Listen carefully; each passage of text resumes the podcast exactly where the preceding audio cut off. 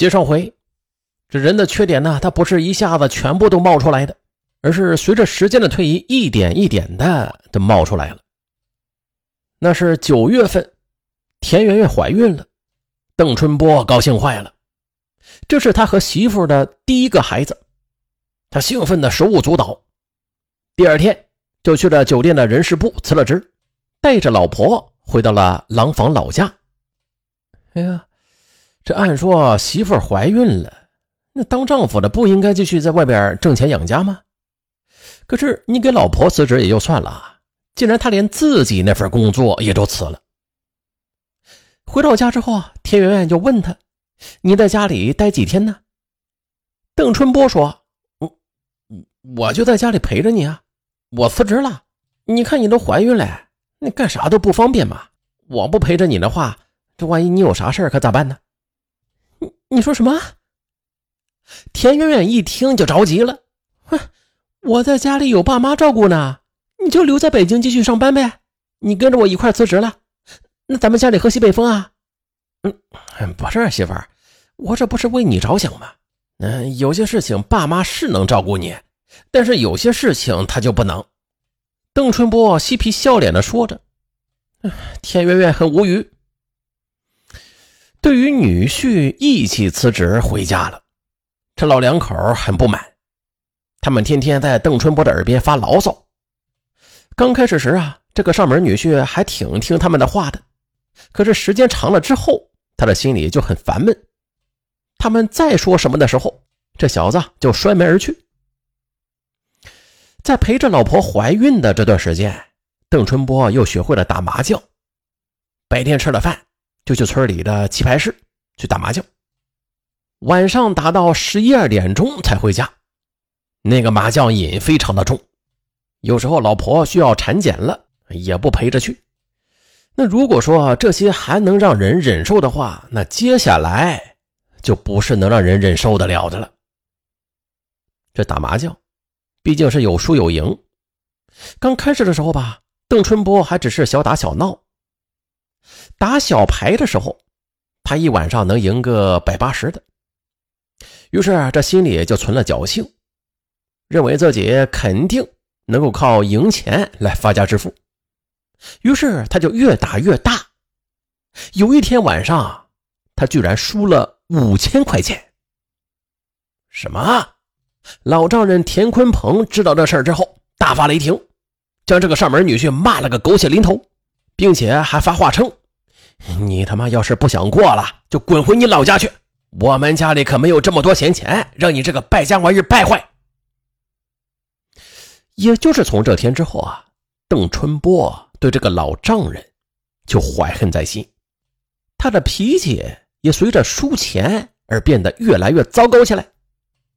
在老婆生了女儿、坐满了月子，邓春波就离开了廊坊老家，去北京打工去了。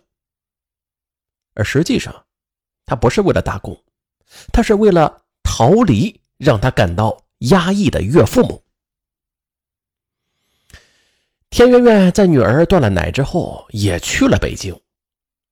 这小两口在北京丰台区租了房子，这下没了岳父母的管束，邓春波就像是放飞自我的野马一般，想上班了就上两天，不想上班了就去网吧里瞎混。玩游戏，或者是去打麻将。田圆圆一旦说他两句，他就对他发火，有的时候甚至还会动手。在平淡的婚姻里，田圆圆对这个没有责任心的男人渐渐的就感到了失望。他几次都想和邓春波离婚，但是都被他拒绝了。失望慢慢的就变成了绝望。田圆圆重新在西城区找了工作，干脆就远离了邓春波。他想和他分居几年，或者他就会主动跟自己提出离婚的。然而，两人分居的日子一直过到了二零一五年，这才因为另外一个女人的出现而结束。他们的婚姻维持了十年，终于走到了尽头。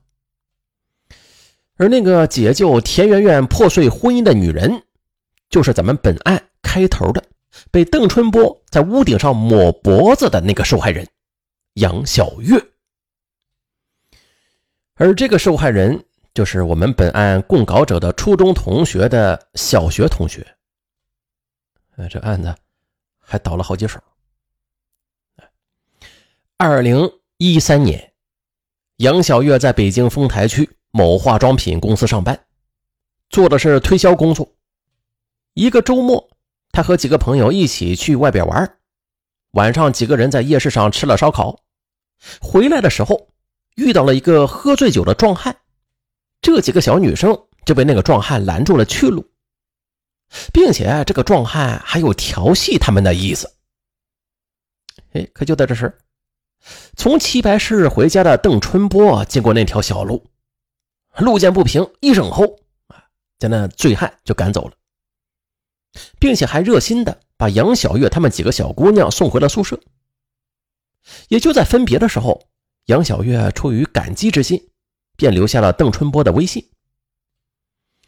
这么一出英雄救美，让杨小月对邓春波的印象大好。再加上邓春波长得人高马大，也确实是个帅哥。很快，这两个人就联系的是热火朝天起来。而这个时候，邓春波已经和妻子田媛媛分居好几年了。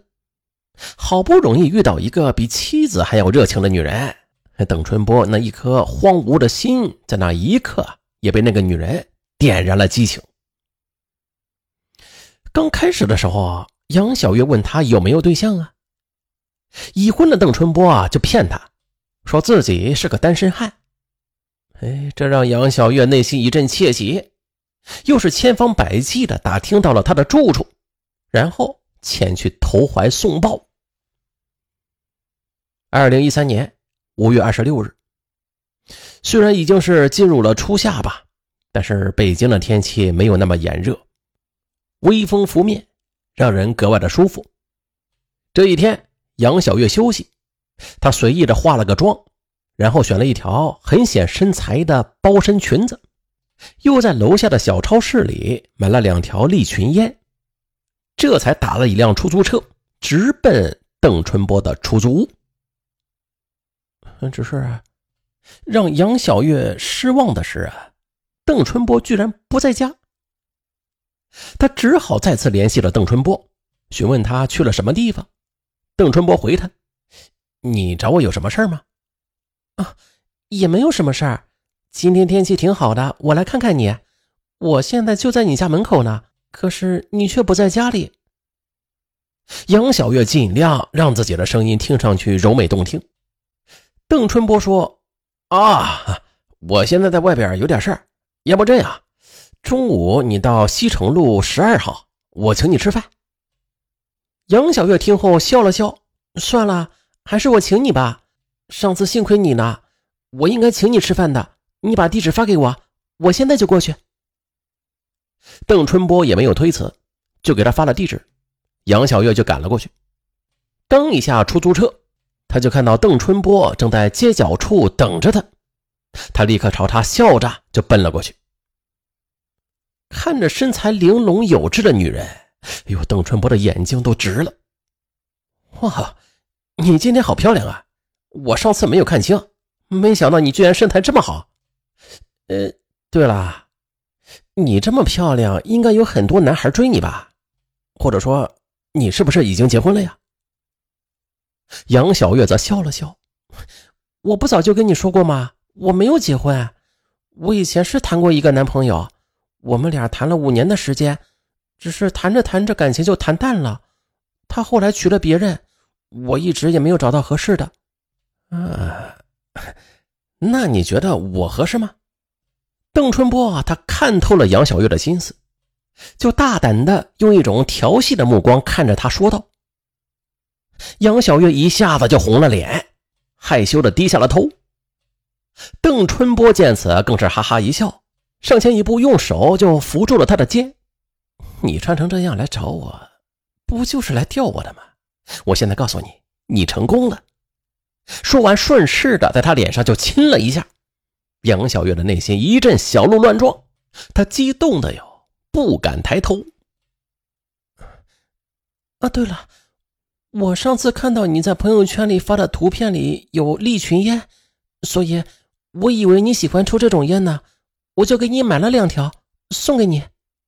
尴尬之时，杨小月突然想起了烟啊，一边说一边从包里拿出烟来，就递给了邓春波。接着，二人就去吃饭了。至于吃完了饭又干啥，咱下回再说。